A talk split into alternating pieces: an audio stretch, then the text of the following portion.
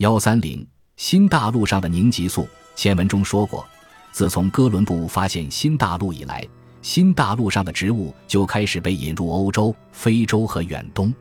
顺便说一句，我那些支持原始人饮食的朋友似乎都不知道，在哥伦布发现新大陆前，从未有欧洲人、非洲人或亚洲人接触过这些植物，因此。他们会出现在原始人饮食的食谱中，就相当令人费解了。这些宣扬谷物有害的人，却非常热爱来自美洲的植物，包括茄子五、花生、腰果、葵花籽、奇亚籽和南瓜子等。其实，茄科植物含有茄碱，它是一种神经毒素。六，所有来自新大陆的植物都含有惹人讨厌的凝集素。人类食用它们的历史还不到五百年，而且。美国原住民有可能来自亚洲，这些植物对所有美国人来说都是新的。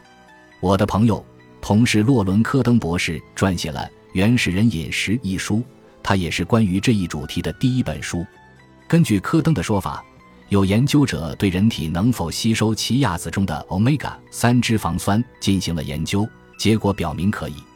但问题是。这些研究者希望证明 omega 三脂肪酸能够缓解炎症，然而，那些食用奇亚籽的实验对象体内的炎症标志物水平并没有像研究者预期的那样有所下降，反而有轻微的上升。